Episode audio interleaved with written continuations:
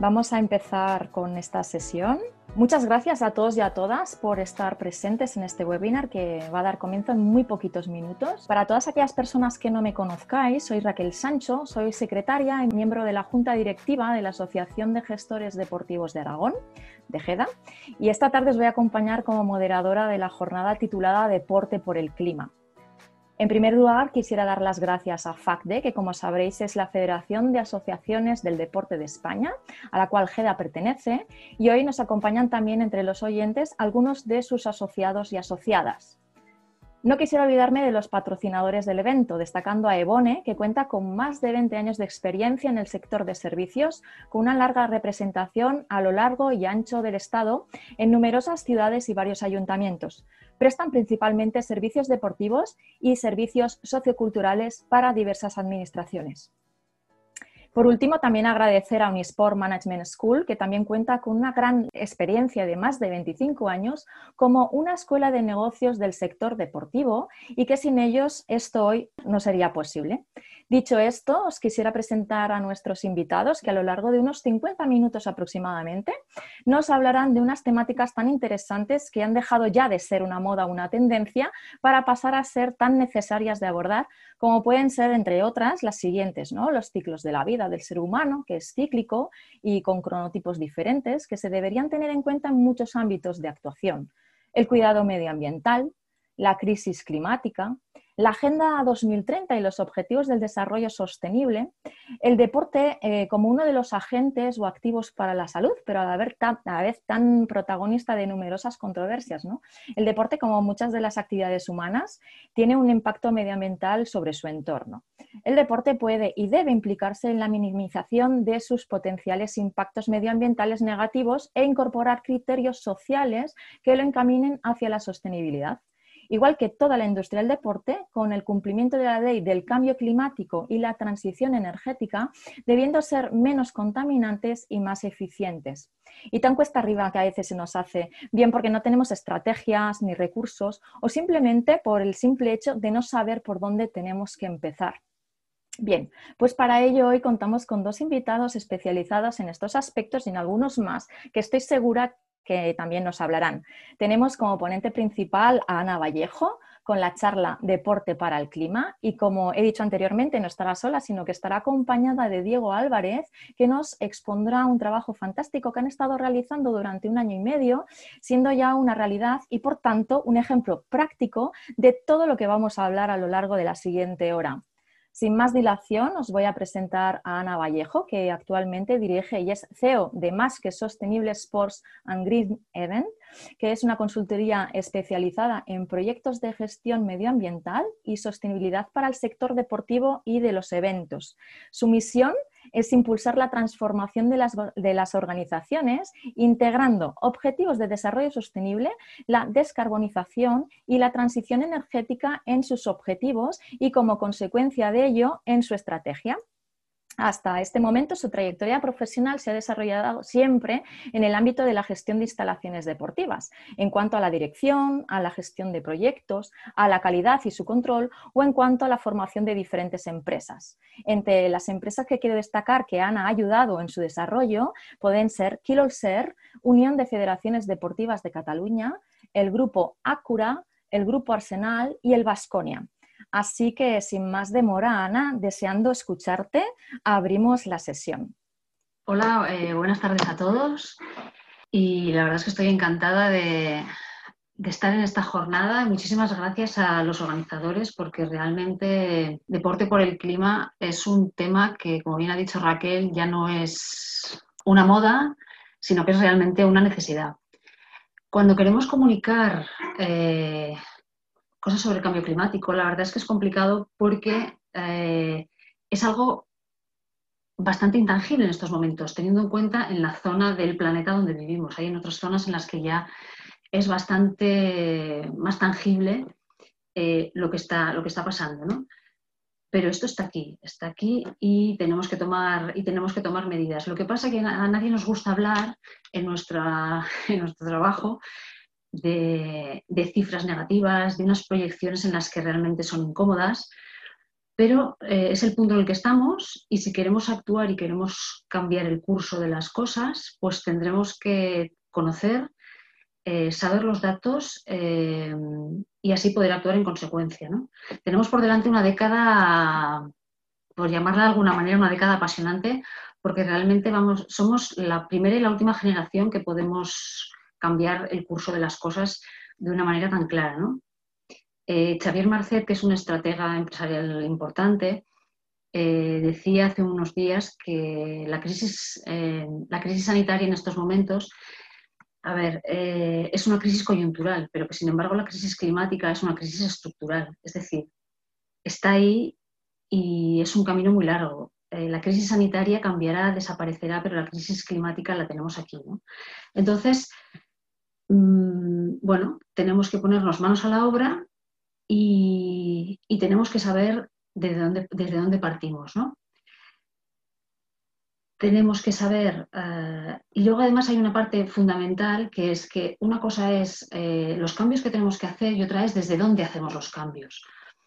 Los cambios van a salir desde las personas y tenemos que estar mm, convencidos de que tenemos que hacer esa transformación porque esa transformación es necesaria. ¿no?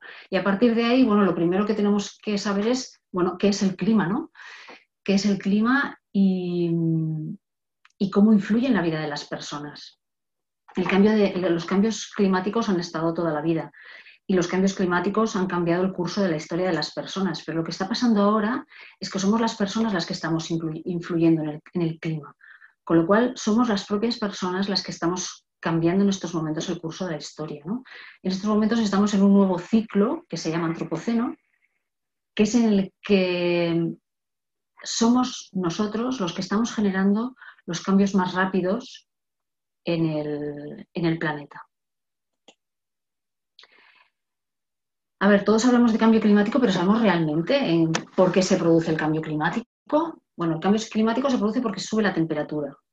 Esta temperatura sube mm, por, la emisión de gases de efecto invernadero y estos gases de efecto invernadero se producen por una serie de factores. Y una parte muy importante es la actividad humana. La actividad humana en general, eh, no, es solamente, no hablamos solamente de una parte energética, como nos la podemos imaginar, de electricidad, de producción de luz, de energía. Realmente es la actividad humana en general, de lo que comemos, de cómo nos vestimos, de dónde vamos a los sitios, de todas las decisiones que tomamos. Y tenemos que pensar que en esta época eh, realmente la actividad humana es la que está generando este aumento de los gases de efecto invernadero. Para que os hagáis una idea, esto es lo que pasa. Es decir, realmente el, Sol calienta la Tierra, debería reflejarlo, pero ¿qué pasa? Que mm, choca, por llamar, por decirlo de alguna manera, choca con todas las emisiones de CO2 y en este efecto invernadero, con lo cual este calor no sale y este calor se queda con nosotros y aumenta la temperatura. Para que veáis el efecto real eh, y, mm, y que va junto, es decir, las emisiones suben y el clima sube y, cuantos, y cuanto más rápido suban las emisiones de CO2 y más suba la concentración, más subirá la temperatura. Como podéis ver, hay, hay, un, hay un crecimiento exponencial en muy pocos años. Y eso ha sido debido a la actividad humana. Y tenemos que pensar la cifra de 1,5 grados es la cifra a no superar para que los cambios, para que el cambio generado por el aumento de temperatura no, no comprometa la vida. Es importante que tengamos esto en cuenta porque nuestra vida va ligada a nuestro trabajo y va ligada a, nuestro futuro. ¿no? Y en estos momentos, ¿cuáles son, los, ¿cuáles son los cambios que podemos verificar y de los cuales tenemos datos? ¿no? Esto lo hablábamos antes, Mark y yo, antes de la, de la presentación, precisamente porque como nos parece que no somos capaces de visualizar ni de tangibilizar eh, estos cambios, eh, no somos capaces de introducirlos dentro de las acciones que tenemos que hacer en nuestras organizaciones. ¿no? Actualmente están subiendo las emisiones de CO2, pero ese dato es, lo tenemos, aunque no sea tangible.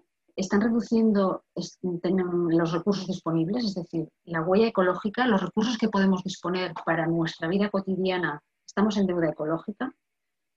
Hay un problema muy serio con el agua, que, en breve entraremos en estrés hídrico y depende en qué parte del planeta, que aquí estamos muchos representantes de muchas zonas, depende en qué, en qué zonas entraremos antes o después y tenemos que pensar que nuestra actividad deportiva tiene que estar preparada para asumir eso. A mí lo que me gustaría es que en todos estos datos que estoy compartiendo a nivel de consecuencias, los podáis ir trasladando a vuestra actividad cotidiana. Es decir, en qué os afecta y en qué vosotros podéis afectar eh, en vuestro trabajo. Porque es importante interiorizar esto. Es decir, si nosotros, por ejemplo, vamos a tener escasez de agua, ¿qué vamos a hacer con nuestras piscinas? ¿Qué vamos a hacer con nuestros campos de golf? ¿Qué vamos a hacer con las duchas, con nuestros spas? Bueno, pues vamos a tener que pensar que estas cosas las vamos a tener que tener en cuenta. En algunos lugares ya estamos sufriendo los cambios meteorológicos extremos y luego lo que sí estamos viendo son los desplazados ambientales y hay un crecimiento importante de enfermedades causadas por causas ambientales, que en muy pocos años ya tendremos que tener previsto y haber, y haber calculado eh, qué medidas tenemos que tomar desde ya para poder seguir trabajando y seguir haciendo nuestra actividad deportiva eh, con menos agua disponible. Pero bueno, tenemos claros ejemplos de, las consecuencias del cambio climático en el deporte. Por ejemplo, eh, tenemos el Campeonato del Mundo de Atletismo del año pasado en Doha que eh, los problemas de deshidratación y de calor fueron eh, terribles. Y al revés, en Tour de Francia del año pasado se tuvo que suspender una etapa por, la granizada, ¿no? Entonces, realmente mm, las cosas están pasando y tenemos que ser conscientes de ello. En estos momentos estamos todos muy centrados, evidentemente y con razón, en la crisis sanitaria. Es decir, el COVID ha venido, nos ha pegado un mazazo a todos pero tenemos que ser muy conscientes que esta pandemia ha venido por una razón, que es por la pérdida de la biodiversidad. Sobre la pérdida de la biodiversidad hemos actuado nosotros. Entonces, tenemos que ser conscientes que nuestras acciones están generando estas cosas. De manera que nuestra acción respecto a cómo vamos a plantearnos futuros problemas sanitarios van directamente relacionados a cómo actuemos para evitarlos.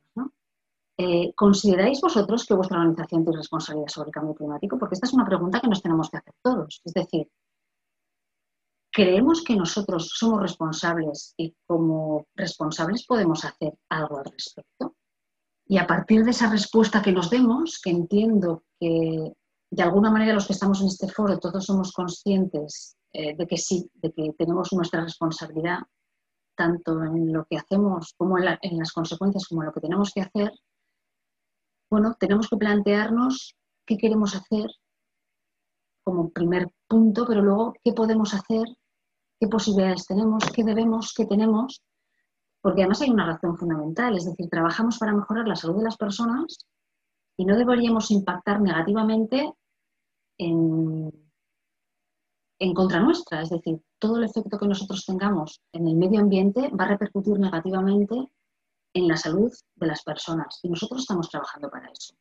Pero que somos el sector en estos momentos que más nos tenemos que posicionar, de la misma manera que nos hemos posicionado como eh, parte de la solución para la crisis sanitaria, tenemos que ser parte de la solución eh, para la crisis climática. Cuando nos planteamos las actuaciones, hay muchas veces que queremos hacer cosas pero no las hacemos porque no sabemos porque no sabemos ni las consecuencias ni por dónde empezar. Y luego porque al no saber cuáles son las consecuencias de lo que hacemos, tampoco podemos pensar que somos responsables de ello. Eh, está bien que haya personas que, consideren y que podamos entrar en el debate de que el cambio climático no es tan real o por lo menos tan cercano como podemos pensar. ¿no? Bueno, la ciencia nos dice una serie de cosas y lo que sí nos está diciendo es que la evolución es más rápida de lo que, de lo que pensábamos en un momento, en un momento dado. Pero una cosa es que haya una crisis climática y otra cosa es que realmente tenemos la oportunidad de cambiar el rumbo de las cosas. Y en estos momentos, una vez pasada la, cumbre del 2015 y con los objetivos de desarrollo sostenible en, las manos, eh, Europa ya se ha puesto manos a la obra, ya ha generado el Pacto Verde Europeo, que es un plan de cinco años en los que es un plan realmente de reactivación económica y de cambio, de cambio realmente estructural hacia dónde tenemos que ir. Y España, en este, en este momento, tiene el proyecto de ley de cambio climático y transición energética y anteriormente ya la, la ley de la regulación para toda la aplicación de las energías renovables pues cambió de manera favorable.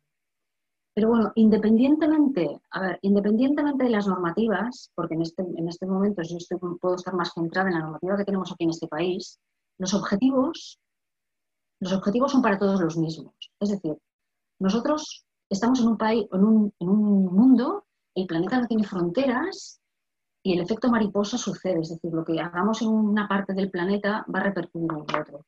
Con lo cual, las medidas positivas que se hagan en un sitio van a repercutir en las que se hagan en, las consecuencias que va a tener en otro. Entonces, de lo que las medidas que voy a plantear ahora son aplicables para todos, independientemente del país en el que nos encontremos. En este caso, eh, tenemos ya nosotros unos objetivos planteados, Europa tiene otros objetivos planteados, y ahora, pues bueno, tenemos que ponernos todos manos a la obra.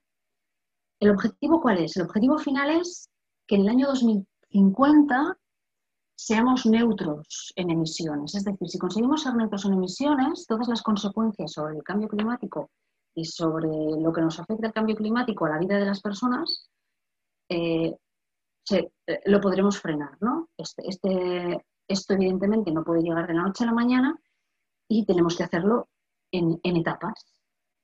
Necesitamos un plan para reducir las emisiones, para reducir el consumo, que eso se va, a repercutir en ahorro, y además mm, tenemos que hacer una transformación energética. Entonces, este, este cambio, este cambio de, de orientación nos afecta a todos, los sectores. Es decir, al sector deportivo nos alcanza porque, entre otras cosas, somos unos grandes consumidores de recursos, somos unos grandes consumidores de energía, somos unos grandes consumidores de agua y además tenemos un potencial de impacto positivo que tenemos que aprovecharlo si queremos cambiar las cosas. En este caso, ¿qué deberíamos de hacer? Pues de entrada, medir. Debemos, debemos calcular las emisiones de CO2 para poder hacer un plan de reducción. Tenemos que estudiar eh, qué tipo de energía es la que utilizamos para volvernos eh, más eficientes. Y además, identificando el origen de la energía, podemos hacer una transición energética a renovables. ¿Por qué? Porque las, las energías de origen fósil llegará un momento en el que desaparecerán. Aparte de ser contaminantes, desaparecerán. Con lo cual tendremos que seguir funcionando. Y aquí se quería hacer un inciso porque energía vamos a tener. Energía tendremos. Tenemos energía renovable, tenemos el sol, tenemos el aire, tenemos el, mar. Pero agua, agua no tenemos. Agua, con el agua tenemos que ser muchísimo más cuidadosos, eh, más respetuosos y muchísimo más eficientes. Con el cálculo de emisiones de CO2, bueno, hay muchos protocolos, hay una serie de protocolos y de, normativa eh, de referencia, con lo cual tenemos que seguir los procesos que nos indican como en cualquier análisis, es decir, no vamos a seguir ninguna ruta diferente a cualquier análisis que hacemos dentro de nuestra organización para cualquier otro tema, es decir, tenemos que ver hasta dónde analizamos, qué tipo de cálculo utilizamos y a partir de tener todos los resultados, tenemos que establecer el plan de mejora y seguimiento en el tiempo. Entonces, bueno, cuando se, cuando se analizan las emisiones de CO2 tenemos tres tipos de alcance eh, lo que tenemos que ver es lo que, en lo que podemos actuar nosotros directamente y en lo que nosotros no podemos actuar. Pero porque no podemos actuar, porque nos viene dado, no tenemos, no tenemos por qué dejar de cuestionarlo. Entonces, bueno, las emisiones directas de energía, de agua, de electricidad, todo esto lo tenemos muy claro, pero lo que hablaba antes, tenemos que saber las emisiones de nuestro plan de comunicación, tenemos que saber nuestras emisiones de nuestra gestión de residuos, tenemos que saber las emisiones de nuestro plan de compras, las emisiones de nuestro merchandising. Todo eso, si somos capaces de analizarlo, podremos reducirlo y todo esto afecta a nuestro plan de gestión. Con lo cual, mm, influirá en qué tipo de proveedores, de dónde lo traeremos, cómo gestionaremos nuestros residuos. Realmente el cálculo de emisiones de CO2, esta unidad de medida, nos plantea el poder ser muchísimo más eficientes de lo que estamos siendo ahora, porque los procesos los analizamos teniendo otros datos y otros puntos de vista. A partir de ahí, por un lado tenemos las emisiones de CO2 y por otro lado tenemos las auditorías energéticas, que van de la mano. Es decir, vamos a conseguir ser muchísimo más eficientes porque además necesitamos ahorrar energía, acompañado de la reducción de las emisiones Para ello, las organizaciones que tengan un consumo muy elevado tienen necesidad de hacer las auditorías energéticas oficiales y los que no tengan esa cantidad de consumo pueden hacer unos análisis de consumo sin tener que pasar por una auditoría energética. Bien, ¿qué se analiza? Se analiza todos los sistemas, todos los equipos, todos los sistemas, toda la historia y a partir de ahí haremos lo mismo. Una vez, una vez realizado este análisis, analizaremos todos los procesos, toda la maquinaria y a partir de ahí podremos, podremos lograr todo lo que podamos ser eficientes aquí dará a las emisiones de CO2. Y además podremos ser capaces de definir dónde tenemos las pérdidas, dónde tenemos que mejorar, dónde tenemos problemas de mantenimiento, dónde podemos conseguir mejores proveedores, es decir, es un sistema transversal que nos va a dar muchísimos datos de mejora. Bien, y luego está la última parte de todo este plan, de toda esta, de toda esta transición, que es la parte energética. Tenemos que saber qué energías estamos utilizando, qué alternativas tenemos para poder establecer qué posibilidades tenemos y en qué tiempo de hacer esta transición energética. Nosotros aquí en España, con la, con con la nueva ley que regula el autoconsumo, es una es una nueva posibilidad que se nos abre, ya no solamente por autoconsumo a nivel interno, es decir, esta ley nos proporciona la posibilidad de incluso de colaborar con el entorno, de alquilar espacios, de establecer relaciones con la zona en la que estamos implantados. Y podemos, o sea, mira, tengo hace un par de días eh, Decathlon eh, hablaba de las cifras de autogeneración de energía porque había puesto unas plantas de energía solar en, algunos de, sus, de las superficies de sus, de sus tejados y los resultados estaban siendo francamente buenos. Si podéis eh, entrar en, el, en, la página de Decathlon, en la noticia y poder ver los resultados que están teniendo, bueno, eh, son muy buenos. Ellos están en una política de desarrollo de sostenibilidad importante y, una y, esta, y esta nueva ley les ha permitido eh, dar, un paso, dar un paso más, no solamente en, tener una, transición energética, sino empezar a tener autoconsumo. ¿Cuáles serían los resultados que obtendríamos? Bueno, realmente una descarbonización, un ahorro energético y una transición, y una transición eh, muy importante. Yo os animaría a que hicierais una, valoración de, de vuestra organización desde un punto de vista ya no solamente de, lo que tenemos que hacer hacia adentro de nuestra organización, sino lo que nosotros como organización tenemos que hacer para afuera. Estamos en un momento en el que el COVID igual nos ha dado también esa perspectiva de más solidaria, más de un bien común. Y estamos en este punto, ¿no? Estamos en el punto mm, de poder hacer también, porque lo que hagamos nosotros bien repercuta en, en toda la sociedad, ¿no? Entonces, ahora tenemos claros los objetivos que tenemos que alcanzar. Eh, también conocemos las consecuencias de no alcanzar estos objetivos. Tenemos, esto nos permite evaluar nuestra organización, es decir, podemos poder, nos, nos obliga a pararnos a decir, a ver, estamos haciendo esto, pero deberemos alcanzar estas cifras y deberíamos de llegar hasta aquí para que las consecuencias no nos atropellen.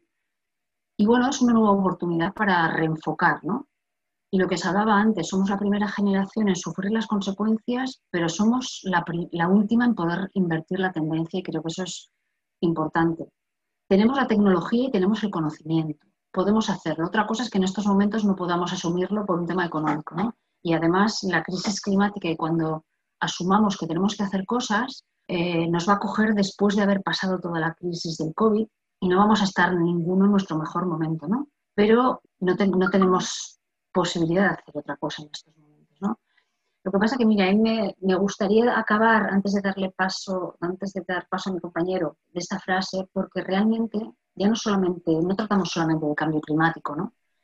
sino que tenemos que transformar nuestra relación con el planeta, es decir, tenemos que transformar nuestra forma de vida porque la tecnología y la digitalización son las herramientas, pero realmente somos las personas las que tenemos que decidir cómo queremos vivir. Y si no cambiamos nuestra manera y nuestras necesidades, nuestra forma de vida, será difícil que la tecnología eh, solucione lo que las personas no queremos cambiar. Muchas gracias y ahora os dejo y con Raquel que dará paso a Diego. Muchísimas gracias, Ana, por este viaje virtual que nos has dado, por abrirnos realmente los ojos a la reflexión, invitándonos a pasar a la acción y a la acción de transformación para, tener mejor sostenibilidad y mejor rendimiento energético. ¿no? Y hablando de acciones transformadoras, nos va a hablar en este segundo bloque de la tarde Diego Álvarez, eh, que Diego en la actualidad ocupa el cargo de director de instalaciones deportivas de la entidad del Área de Deportes y Salud de la Universidad de Zaragoza. Ha participado, entre otros, en el grupo de trabajo de eventos sostenibles UNIZAR de la Universidad de Zaragoza. Es miembro del Comité de Expertos en Cardopendia y es em, miembro también del proyecto Zaragoza Deporte Sostenible, que es el que hoy precisamente nos viene a presentar.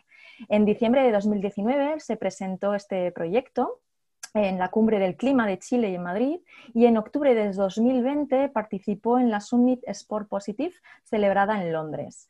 Em, como os comentaba antes, el proyecto Zaragoza Deporte Sostenible es un caso práctico en el que han estado trabajando durante más de un año y que ahora ya podemos decir que se ha hecho realidad y que merece la pena, ¿no, Diego? Esto es un poco como tu niño pequeño, ¿verdad?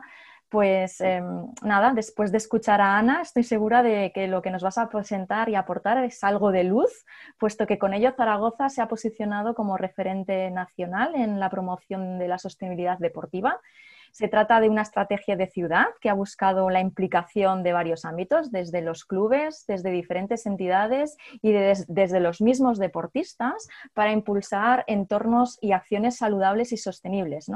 Así que creo que hoy nos puedes dar alguna de las claves que necesitamos de cómo podríamos transformar nuestras ciudades en más sostenibles desde el deporte. Y qué mejor que escucharlo de la mano de la persona que lo ha ideado, lo ha gestado y ha trabajado minuto a minuto.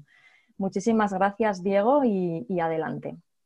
Hola, buenas tardes. En primer lugar, pues eh, muchas gracias por la invitación. Eh, Raquel, has hecho un resumen genial de, lo que puede ser Zaragoza Deporte Sostenible. Eh, muchas gracias a Ana por la introducción, que, que, la verdad es que es una introducción muy precisa de la situación en la que estamos. Y Gracias también a, a y sobre todo a todos los asistentes a esta webinar tan interesante sobre deporte y clima. Yo voy a pasar directamente a hablar del proyecto Zaragoza Deporte Sostenible. Como bien dices, es como mi niño pequeño, pero debería decir que es nuestro niño pequeño porque hemos estado trabajando tres entidades.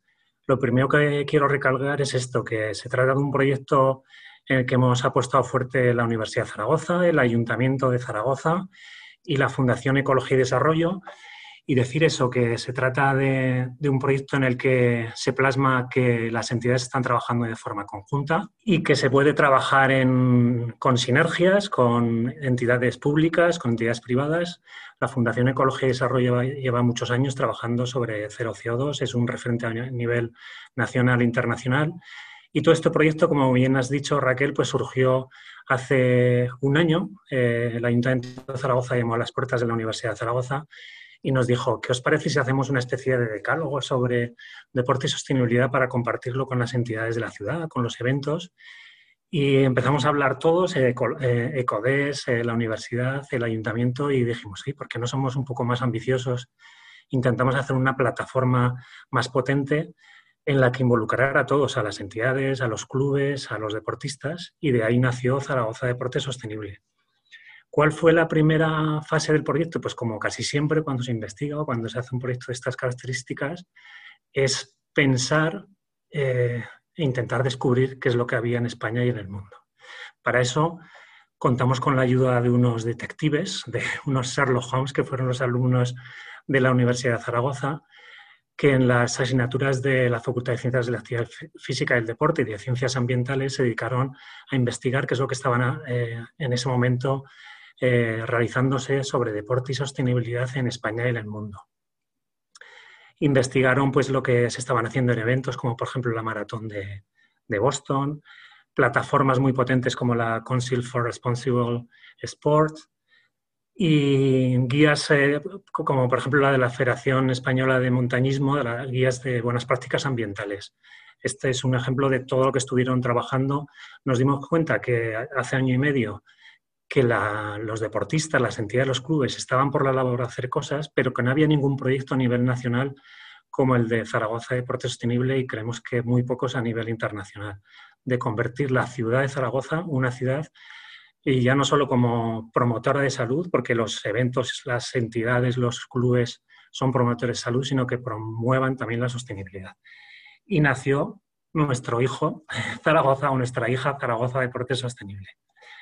¿Qué Zaragoza Deporte Sostenible? Pues lo que hemos intentado es que sea una herramienta, sobre todo una herramienta de impacto, una herramienta visual muy llamativa y que tiene cuatro grandes ejes. Eh, Zaragoza Deporte Sostenible quiere que sea una herramienta que quiere comunicar, que quiere formar, que quiere medir y que quiere premiar. Eh, como veis, eh, la parte de comunicación pues, se, se, trata de una página web pues, bastante impactante, con colores vivos, y en esta parte de comunicación está el tema de noticias. Queremos involucrar a todas las entidades de la ciudad, pero no solo de la ciudad de Zaragoza, sino del entorno, de la Comunidad Autónoma de Aragón, de España y noticias incluso a nivel internacional. Hay un apartado que se llama La actualidad más sostenible, donde recopilamos todas las noticias que van surgiendo sobre deporte y sostenibilidad en entorno cercano y también algunas interesantes de un entorno más amplio. Desde un primer momento queríamos que se implicaran todo el tejido deportivo de la ciudad y es una plataforma que se dirige tanto a los clubes y entidades, profesionales, no profesionales, amateurs, los organizadores de eventos deportivos que ahora mismo, pues como es lógico, están en, de parón por la crisis de COVID, pero que esperemos que en, en poco tiempo pueda haber eventos deportivos de ciudad y también los deportistas profesionales y amateurs. Estos serían los participantes en el proyecto. Os he dicho que es una herramienta que quiere que quiere divulgar, que quiere comunicar, pero también es una herramienta que queríamos que formara. Y para eso, gracias a los eh, alumnos de, la Universidad de Zaragoza y a la colaboración de la Fundación Ecología y Desarrollo, dividimos las estrategias de deporte y sostenibilidad en 10 grandes áreas. Como veis, eh, la página web eh, tiene un diseño bastante atractivo y lo que hacemos es dar soluciones y estrategias en las diferentes áreas, veis, en entorno natural, diferentes estrategias como deportivo, entidad deportiva, como evento como deportista, diferentes soluciones y ejemplos de sostenibilidad en el entorno natural. Ejemplo a nivel internacional, pues eh, por ejemplo la Super Bowl cuando se celebró hace dos años en, la, en Florida, en el estado de Florida, eh, hubo una, una acción que fue limpiar las costas de, la, Florida de plásticos, para que veáis que el entorno natural no solo sino que pueden ser también entorno marino o riberas de los ríos. En cuanto a movilidad, sigue la misma estructura. Pues en cuanto a movilidad hay muchos ejemplos, os eh, recalcaría, por ejemplo, el tema de la eh, Beovia San Sebastián. La organización de la Beovia San Sebastián tiene unas plataformas de autobuses para disminuir el uso de eh, automóviles de, de combustión en este tipo de evento. No incido en cada una de las Mm, de las estrategias porque lo podéis ver mejor vosotros cuando entréis a la página web zaragozadeportesostenible.es. En cuanto a energía, pues hay muchos ejemplos para ser más sostenibles en cuanto a energía, pero os puedo decir la iluminación en la que estoy ahora, estoy retransmitiendo en directo desde el pabellón de deportes de la Universidad de Zaragoza, pues toda la energía que consume la Universidad de Zaragoza es energía verde, proviene de energías renovables, pues ese sería un ejemplo de sostenibilidad en energía. En cuanto a agua, pues también otro ejemplo serían instalaciones deportivas, eh, los dispositivos de ahorro de agua que existen en muchas instalaciones municipales y en clubes deportivos. En cuanto a proveedores, el Club Deportivo de La Coruña utilizó durante varias temporadas ropa 100% fabricada con materiales reciclados recogidos del mar. También las camisetas del Real Madrid hace dos temporadas eran de este tipo de tejidos muchos ejemplos sobre equipamiento, sobre construcción de instalaciones deportivas. Hay que recalcar, como decía Ana, que la normativa va eh, a cambiar en los próximos años y va a ser mucho más estricta en cuanto a la construcción de edificios, pero nosotros tenemos que ir un poco más allá, no solo quedarnos en, en la norma, sino ser lo más sostenibles posibles. El ejemplo del club de la liga inglesa, Forest Green Rovers, que va a construir en dos años el estadio deportivo más sostenible del planeta. El ruido sería uno de los elementos también a tener en cuenta en cuanto a organización de eventos deportivos, las entidades, el tema de los residuos, del reciclaje de residuos, del tipo de residuos que utilizamos en nuestras instalaciones, en nuestros eventos como deportistas y como ejemplo pues la Maratón de Londres que en los últimos cuatro años ha reducido eh, de forma muy eh, importante los residuos de plástico en la maratón. En cuanto a emisiones de, de, CO2, pues aquí tenemos un ejemplo porque ya os decía que nuestro aliado, la Fundación Ecología y Desarrollo, lleva más de 12 años trabajando en, cero CO2 y en las temporadas 17-18 y 18-19 el Real Zaragoza era uno de los pocos equipos de, de la Liga Española que estaba compensando sus emisiones en transporte. Y por último, la comunicación y la concienciación. Sería la décima área de sostenibilidad, la décima estrategia para que conozcamos qué es lo que se puede mejorar en sostenibilidad y deporte. Porque por mucho que hagamos, si no lo decimos, si no lo contamos, no sirve de nada.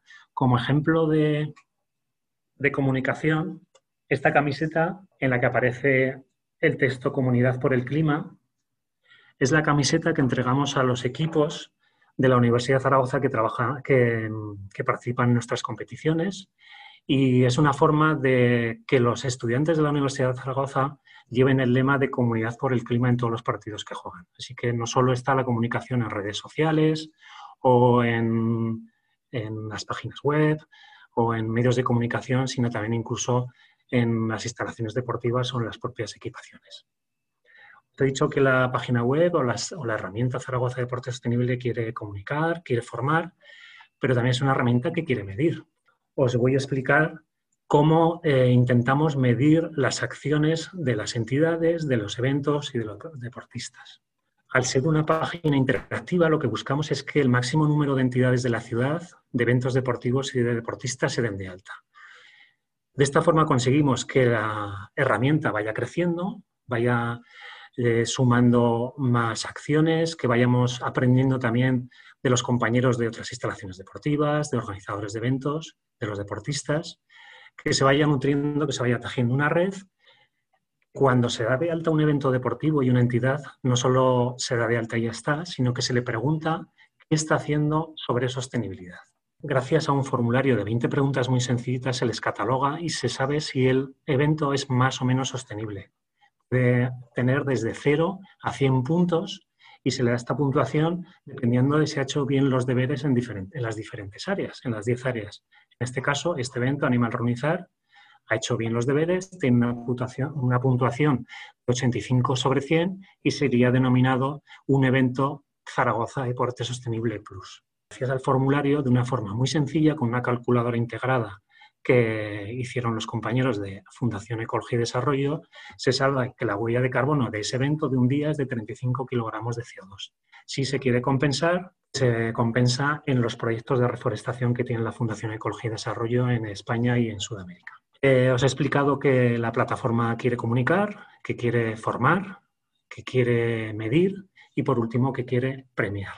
Aquí en la parte de reconocimientos aparecerían los diferentes reconocimientos solo por adherirte ya tienes este sello de me adhiero a Zaragoza Deporte Sostenible. Si haces bien los deberes y tienes unos buenos criterios de sostenibilidad en tu evento y sumas más de 70 puntos, tienes el sello evento Zaragoza Deporte Sostenible Plus. Y aquí estaría el premio Evento Zaragoza Deporte Sostenible, que al final del año, en la gala del deporte de la ciudad de Zaragoza, se dará al evento más sostenible, a la entidad más sostenible, a los deportistas que nos han acompañado. Eh, hablo de los deportistas porque la idea también es, eh, mm, volviendo a la estrategia de comunicación, eh, es muy importante contar con los deportistas embajadores y para eso hemos creado la figura de nombrar a tres deportistas masculinos, tres deportistas femeninos mm, de reconocido prestigio que nos acompañen en este camino y que sea una forma de viralizar y de intentar aglutinar al mayor número de entidades y deportistas. Por tanto, este sería un poco el, resumen y os animo a que veis en, la parte de abajo, os podéis adherir, aunque es un proyecto de ciudad, como muy bien ha explicado Raquel al principio, es un proyecto que quiere crecer más allá de la ciudad de Zaragoza, o sea que estáis invitados todos los que queráis adheriros, seáis entidades o seáis deportistas y sobre todo porque mm, al ser un proyecto piloto y de los primeros proyectos que hay a nivel nacional e internacional de estas características, queremos tejer redes con otras ciudades del territorio nacional e internacional para intentar crecer y, formar esa red de ciudades por el deporte y la sostenibilidad. Y ya para ir acabando, pues simplemente una reflexión sobre, sobre los prismas que tiene el deporte y la sostenibilidad. Eh, yo os diría que, el deporte y la sostenibilidad eh, están vinculados de muchas formas y por un lado eh, el deporte y la sostenibilidad puede ser y los deportistas pueden ser víctimas, pueden ser verdugos y pueden ser aliados. Como víctimas, pues ya nos lo ha contado Ana, pero yo recuerdo también pues, las Olimpiadas de los Juegos Olímpicos de Pekín con la contaminación o el Open de Australia con los incendios. En ese sentido, o, los deportes de invierno, todo lo que están sufriendo los deportes de invierno con el cambio climático.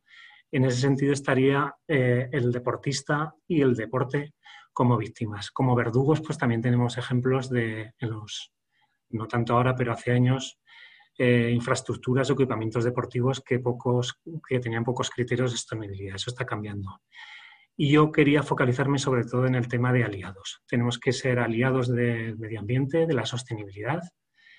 Y además en el último año testando a, compañeros de, de, entidades, de instituciones, nos damos cuenta que en general el mundo deportivo está muy concienciado por la sostenibilidad, que somos un gran altavoz y que tenemos la, obligación de, dar un paso adelante, de intentar estar todos juntos, de hacer piña y simplemente deciros que la carrera contra el cambio climático y por el medio ambiente ha comenzado, ha comenzado ya y espero que participéis y que entre todos ganemos esta carrera, este partido porque no hay, no hay otro partido, otro partido de vuelta. Es el partido de ida y tenemos que estar todos unidos. Así que espero que os haya gustado el, el proyecto Zaragoza Deporte Sostenible y esta plataforma que, que, hemos hecho con mucho cariño, mucha ilusión. Aquí tenéis el correo electrónico info arroba, arroba y en el chat ahora pondré mi correo electrónico por si queréis mandar un correo a nivel más personal pues para, a cualquier duda, cualquier contacto para intentar ir tejiendo esas redes con otras ciudades, con otros territorios. Así que muchas gracias. Muchísimas gracias, Diego. Bueno, no veas el chat cómo está de felicitaciones por el proyecto. ¿Eh? sobre todo, bueno, y, por compartir la experiencia y demás, pero bueno, desde el Comité Olímpico Argentino hasta, bueno, un montón de gente que, te ha felicitado, ya no solamente por el proyecto, sino cómo está eh, pensada la web, que es muy interactiva y que presta, ¿no? A, estar atento a todos los ítems de los que tú has estado bien hablando y, compartiendo, ¿no? Entonces, bueno. Gracias. Eh, al final dejaré una pregunta que han hecho en el chat que se tendría que haber pasado al, apartado de preguntas y, respuestas, pero que sepas eso, ¿eh? que tiene una gran acogida y que si después abres el chat verás un poco todas esa retaila de felicitaciones. Vale, muchas gracias. Yo, quiero, y siguen entrando, ¿eh? de felicitaciones por el proyecto, que les ha encantado y demás. Yo quiero abrir esta ronda un poco de, debate con, con Ana y contigo ¿vale? Y voy a, ir viendo un poquito las preguntas más relevantes que han estado apareciendo a lo largo de toda la charla. ¿Sí? Y, para que compartáis eso un poco mm, las opiniones que podéis eh, aportarnos, ¿no? que ya han sido muchas, pero que mm, este tema, como hemos dicho, es bastante interesante y que, presta mucho a, preguntar. ¿no? Entonces, bueno, la pregunta que más em, votos ha tenido es una que, va para cualquiera de los dos, ¿eh? para los dos. Eh, ¿Creéis que en un momento determinado se pueda castigar a los países que hacen eventos eh, deportivos si no cumplen con la agenda verde?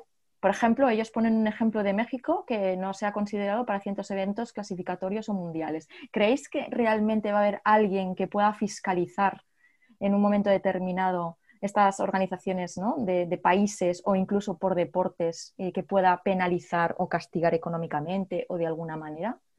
Bueno, empiezo. Luego continúas, Diego, seguro que tienes. No, a ver, yo creo que yo creo que el, proceso es anterior. Antes que castigar, lo que hay que poner es eh, los requerimientos. Entonces, si somos capaces de poner un, un, buen marco que defina, de hecho, eh, ya hay, a ver, ya hay los planes de, gestión medioambiental previos a los Juegos Olímpicos, a los Juegos de Invierno, lo que sea, ya están ahí. Es decir, los requerimientos están para una serie de eventos. Si somos capaces de poner eh, ese marco en el que hay ciertas cosas que hay que hacerlas sí o sí para hacer ese evento, y si no ese evento no se hace, eh, no habrá necesidad de penalizar. Con lo cual creo que es más eh, positiva la acción de promover y de orientar y de formar que la de penalizar. Sí, estoy totalmente, estoy totalmente de acuerdo con lo que ha dicho Ana. Además, hay que hacer un, por una parte, si es verdad que hay determinada normativa que, tiene que estar. Por ejemplo, en el tema del ruido en la ciudad de Zaragoza, cuando se organiza un evento, no puede superar los 70 decibelios, eso está ahí, es fácil de cumplir. Pero, por ejemplo, en el tema de residuos, pues muchos organizadores se quejan de que para cumplir con el reciclaje, pues tiene que haber colaboración de las instituciones públicas para que haya pues eh, contenedores, para hay que acompañarles en las estrategias, por ejemplo, con el tema de residuos que ha salido, si no damos botellas de agua, ¿qué, damos? O sea, que es que muchos organizadores de eventos o de actividades a veces no saben ni a qué proveedores eh, acudir. Entonces, por eso sí que creo que es importante que vaya acompañado, por un lado, la parte formativa, de ayudar a los organizadores, a las entidades, porque, como explicaban antes, muchas veces es recomendable incluso económicamente ser más sostenible, pero a la vez facilitar. Y poco a poco ir también con la normativa. Es que sin normativa es muy complicado, pero que no parezca punitiva, porque si no, será muy difícil organizar cosas. Muy bien, muchas gracias. Eh, nos preguntan también que para ilustrar mejor la ponencia, esta es para Ana, ¿eh? ¿podrías ponernos un ejemplo de una organización o de una instalación deportiva que ya haya tomado estas medidas concretas? Medidas como que han sido y cuáles han sido para el resultado de los beneficios, por ejemplo, y concretamente en la descarbonización. Sí, mira, además eh, me va muy bien la pregunta porque es que además han sacado los datos hace poco en las redes sociales y aún no hemos acabado el trabajo. Estamos trabajando con una empresa, con una empresa que tiene la central en Madrid, una empresa que tiene en estos momentos unas 20, unas 20 instalaciones deportivas. Y ellos ya desde hace años, ellos tenían muy claro el, el camino a seguir respecto a la estrategia de la organización. Y de hecho, con la llegada de los ODS ya se han alineado completamente. ¿no? Entonces, eh, ¿qué se ha hecho? Hemos hecho, bueno, de hecho todavía no hemos, estamos acabando, ¿eh? estamos acabando con los últimos centros, presentaremos los últimos resultados ahora. Eh, se ha hecho el cálculo de emisiones absolutamente de toda la organización. A partir de ahí, ha habido, hay dos líneas. Una línea que ha sido toda la parte de transición energética a renovables, que lo que han hecho ha sido hacer una transformación íntegra, es decir, toda la contratación que tienen ahora de energía la tienen de energía renovable, pero por otro lado, eso además ha hecho que las emisiones de CO2 descendieran de una manera muy importante, pero que los árboles no nos dejan ver el bosque, porque que tú tengas energía renovable puede reducir emisiones por un lado, pero hay otra parte muy grande de emisiones, que son los planes de movilidad, la gestión de los residuos, la gestión de las compras, toda esa parte eh, también hay que reducirla para no solamente, eh, bueno, porque si no no, no, no tendríamos una descarbonización absoluta de la organización.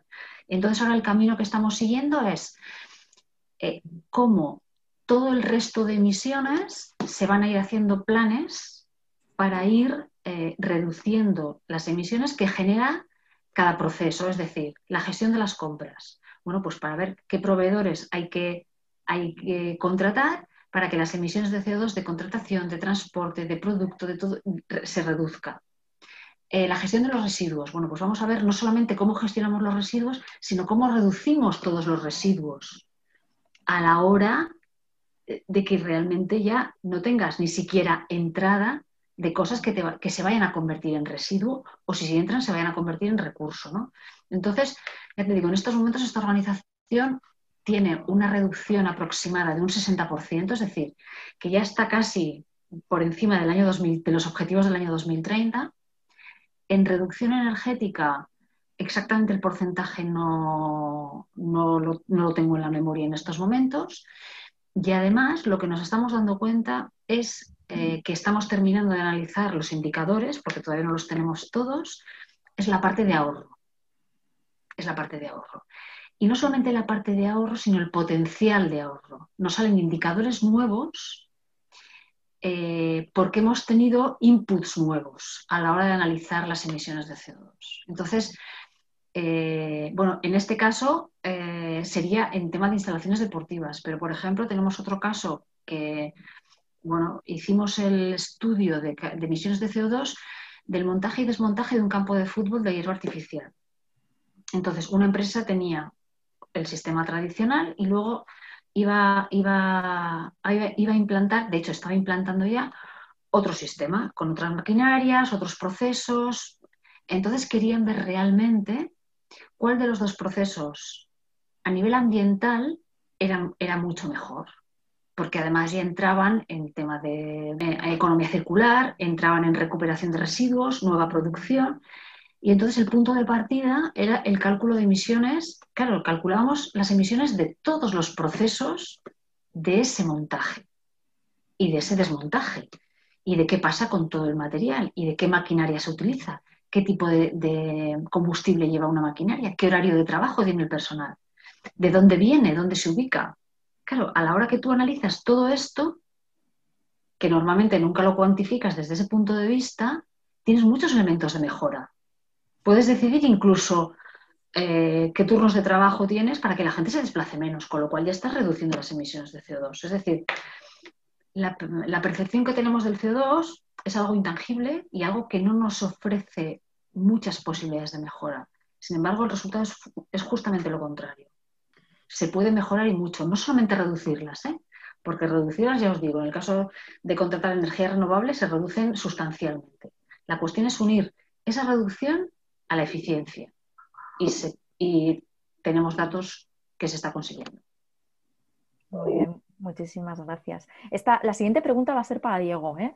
Eh, porque hay muchísima gente que está eh, intrigada en cuáles han sido las, la implicación de las instituciones públicas en este proyecto. Sí, sobre todo, como os comentaba, es un proyecto de ciudad. es el Ayuntamiento de Zaragoza para los que sean de, fuera de España, Zaragoza tiene aproximadamente unos 700.000 habitantes.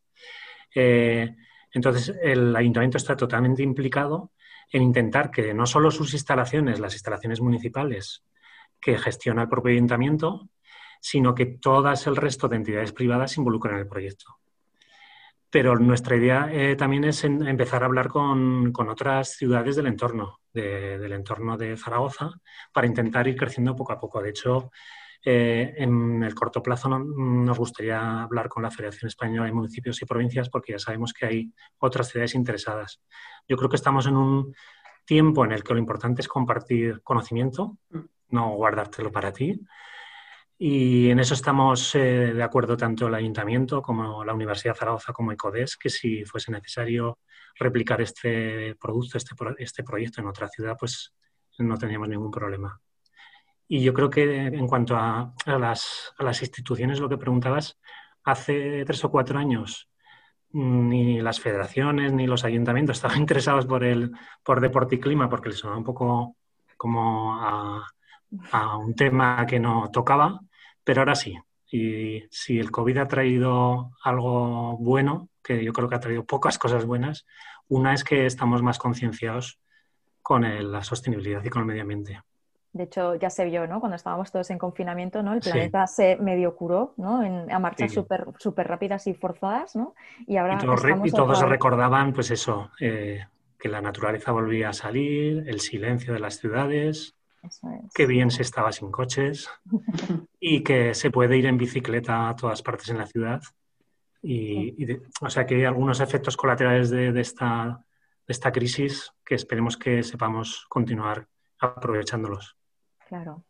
Tenemos otra pregunta que ya me da igual si, la queréis contestar los dos o uno de los dos, a ver cómo, qué pensáis, ¿no? Porque nos preguntan que por qué se habla tanto de la huella de carbono y tan poquito de la, de la huella hídrica. ¿no? Entonces, ¿cómo se valora este sector en el deporte el precio del agua? ¿Cómo, cómo, salimos de esta? Venga, Ana, tú misma sí. A ver, mira, además es un tema que a mí me, me preocupa y mucho.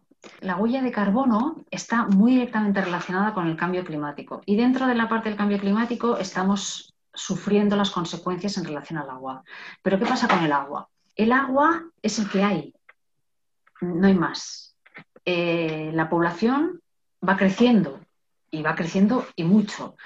Y además eh, tenemos diferentes tipos de agua. Tenemos el agua que consumimos, que es lo que contabilizamos normalmente en cualquier indicador, es decir, cuánto, cuánto ratio eh, consumo de agua ducha usuario, cuánta agua bebe un deportista en una carrera, cuánto tenemos que tener de habituallamiento para tal cosa. Tenemos ese indicador directo.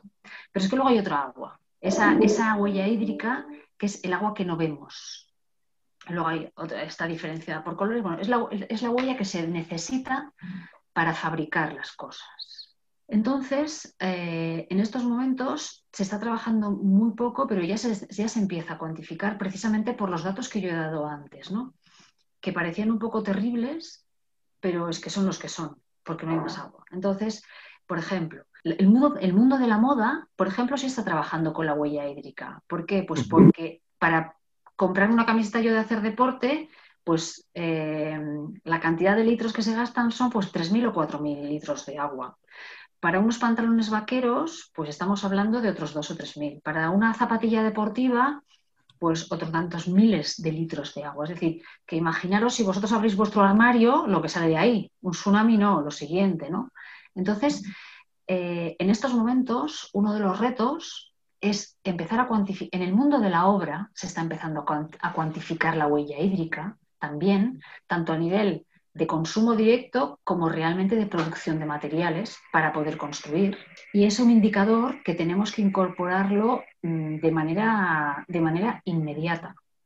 De manera inmediata porque además, pues eso, cada vez somos más personas, cada vez producimos más cosas, cada vez gastamos, usamos y tiramos. Y así como una cosa la podemos recuperar, la podemos reciclar, el agua que hemos utilizado en un proceso de producción no la recuperamos. Es costoso los, los procesos de depuración. O sea, es un tema súper, súper importante a considerar y a incorporar en nuestros sistemas de gestión. Otra pregunta. ¿Qué papel deberían tener las federaciones deportivas, los gestores por encomienda de las administraciones, de la realidad del deporte? ¿En qué papel eh, de introducir los valores, los criterios o las normas de sostenibilidad en la práctica deportiva? ¿Quién, quién se atreve con, esta pregunta con respecto a las federaciones o los gestores deportivos? Bueno, yo creo que están, están en general concienciados eh, con la sostenibilidad. Eh, habría que hablar de cada federación territorial, federaciones nacionales, pero, por ejemplo, la Federación de Montaña, el otro día estuvimos hablando con ellos, que tienen una sección de naturaleza, y de, hecho son expertos también en la materia. Al final, en, sostenibilidad y deporte hay que hablar con, los deportistas. Y los deportistas somos los gestores, pero son las federaciones, son los clubes, son los deportistas, y al final eh, la federación, las federaciones españolas y las territoriales son las que tienen que liderar también esto. Pero yo en eso sí que soy optimista. Creo que sí que están concienciados. Lo único que hace falta es ese empujón. Hacen falta ayudas, hacen falta medios y un poquito de normativa y un poquito de formación. Todo eso, ese cóctel. maravilloso pero es un tema que cuando sale en, las conversaciones ya no se pasa por encima, es, trascendente. no, solo en las federaciones de o sea, en las de surf, montaña, de aire libre, también las federaciones de deportes de, que se practican en instalaciones. Sí, yo creo que además las federaciones que, que, practican deporte al aire libre, o sea, puede ser una federación de surf, una de montaña o una de esquí, eh, las consecuencias de la actividad y del deterioro las están sufriendo muchísimo, de una manera mucho más directa que lo que puede ser un deporte de sala, un balonmano o un baloncesto, porque realmente tienes una infraestructura prefabricada para tu deporte. En, los deportes al aire libre tienes, eh, dependes absolutamente del medio natural, con lo cual está llegando un punto que eh, mm, están tomando, de hecho, cartas en el asunto desde, desde, la base, es decir, desde los clubes, desde las organizaciones, precisamente para salvaguardar eh, el futuro de su propia, de su propia actividad. Y hay una cosa que decía Diego, que es, ese, cóctel maravilloso de, posibilidades, de colaboraciones, de formación, de regulación, de recursos. Pero yo creo que hay una, hay una parte que, tenemos que pensar que, con, que podemos hacer mucho con, con poco Y me refiero al apartado de la formación y de la, y de la sensibilización. Eh, nos pensamos que las personas, o sea, que los usuarios o los deportistas o los espectadores eh, son bastante más reacios a, no ser sostenibles, entre comillas, de lo que nos imaginamos. Pero yo creo que las personas a las que les explicas las cosas saben cómo hay que hacerlas, saben las posibilidades, les pones un poco las herramientas para poder hacer las cosas bien. Eh, yo creo que la mayor parte de, de los ciudadanos estamos dispuestos hacer las cosas como, se debe. Sí. Entonces tenemos, yo creo que tenemos que, confiar en, nosotros mismos y en los que nos rodean, que a poco que hagamos, yo creo que el efecto multiplicador es muy grande. Mira, yo tengo el, detalle de un torneo que estuvimos haciendo de una gestión de residuos en un torneo de baloncesto. Y me acuerdo que, ostras, en el momento en el que vino uno de los jugadores de básquet con unas vendas a decirnos, oye, ¿esto dónde va? ¿A qué contenedor va? Dije, ostras, si es que es así de, o sea, es así de fácil. Es decir, en el momento que mm, pones un poco de, nuestra parte para facilitar las cosas, mm, las cosas van saliendo. Sí, al hilo de esto en el chat sí que hay un, tema que pone que sería muy interesante que en los colegios eh, o los deportistas de diferentes clubes se pudieran hacer charlas ¿no? informativas sobre precisamente estos temas y proyectos tan importantes como el que ha presentado Diego. ¿no? Igual sería una de las maneras de ayudar a acabar de impulsar ¿no? todo este movimiento y toda esta sensibilización ¿no? que, se pretende llegar. ¿no? Eh, para Diego hay un, hay un apéndice que dice que respecto a esta compensación que hablabas ¿no? de premio en, en, la web, hablaste de los proyectos de forestación en España y entiende que en Latinoamérica también. ¿Podrías dar un poquito más de información? ¿Se trata de una fundación eh, que lo realiza ya o, no tiene ese alcance? Sí, sí, sí. pueden entrar a la página web de CODES, de codes.org y ahí se ve eh, cómo está trabajando la Fundación Ecología y Desarrollo en diferentes proyectos de reforestación. Entonces lo que se hace es calcular, eh, por ejemplo, un evento, una maratón, eh, cuál es la huella de carbono. Ellos no solo se dedican a lo deportivo, a cualquier evento o a cualquier entidad. Si son, pues eso, 30 kilogramos o 2 toneladas, lo que sea, de CO2, se calcula y ellos tienen unos proyectos tanto en la Amazonía peruana como en México y en España, eh, que se compensa esas toneladas de CO2 con proyectos de reforestación allí, con contrapartes que llevan trabajando desde hace pues, casi 15 años allí y están funcionando muy bien. Al final es que también hay un mercado ahora mismo de eso, de, intentar compensar las emisiones y, como decía Nade, para el 2050 ir reduciendo hasta emisiones cero. Muy bien. Nos preguntan también si, existe una herramienta para calcular fácilmente el impacto de CO2, o mejor dicho, el no impacto al no asistir a esta jornada presencialmente y haberlo hecho por videoconferencia. Sí, a ver, hay muchísimas, a ver, hay muchísimas herramientas, pero hay un dato que sí que nos tenemos que tenemos que pensar es que deberíamos de hacer eh, una suma y una resta, porque las emisiones eh, de las redes del sistema de comunicación están ahí. Y entonces tenemos también que cuantificar las emisiones de CO2 de esta videoconferencia. Con lo cual tendríamos que calcular eh, qué hubiera supuesto las emisiones de CO2 con transporte, de todo lo que supone hasta llegar a la conferencia, lo que consumimos, lo que hacemos y lo que volvemos. Y luego tendremos que calcular lo que nos está costando lo que estamos haciendo ahora.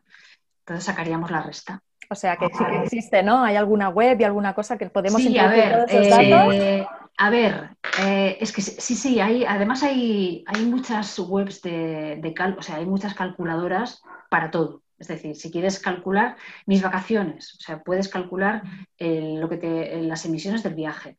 Tienes incluso webs, o sea, aplicaciones específicas que te van a ofrecer la posibilidad incluso de compensar lo que no vas a reducir.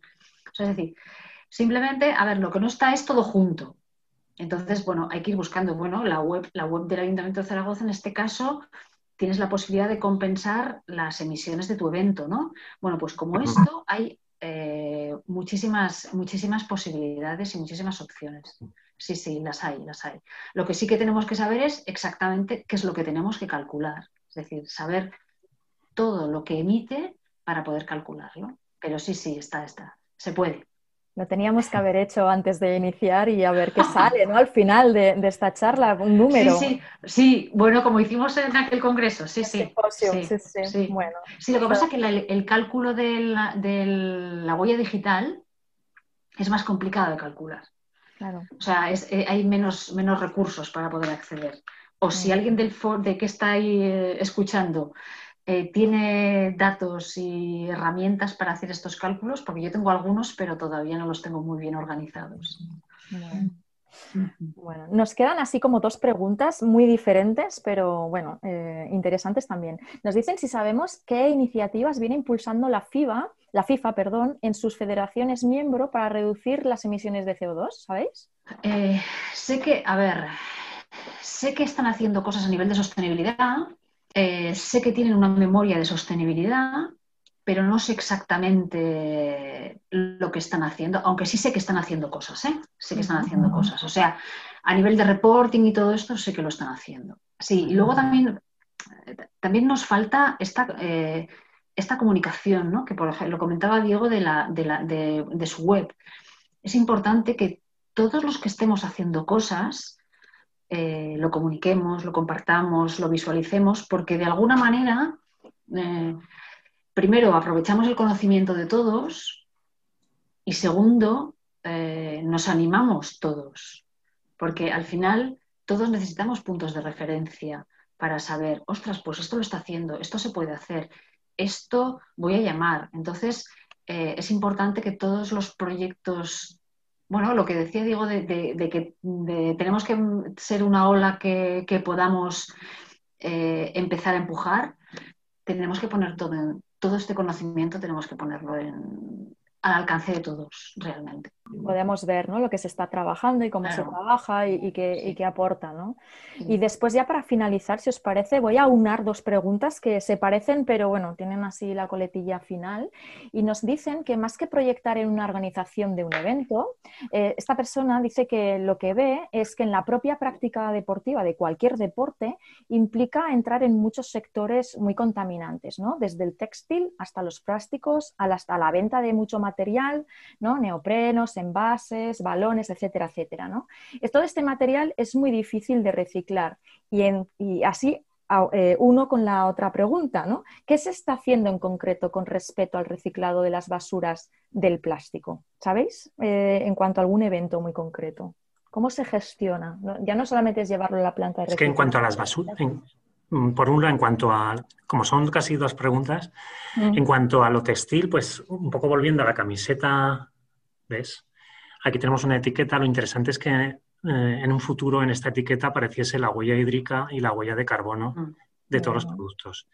La huella hídrica, la que contaba Ana, la huella de carbono, por ejemplo, de una camiseta más o menos de poliéster es de 3 kilogramos de CO2.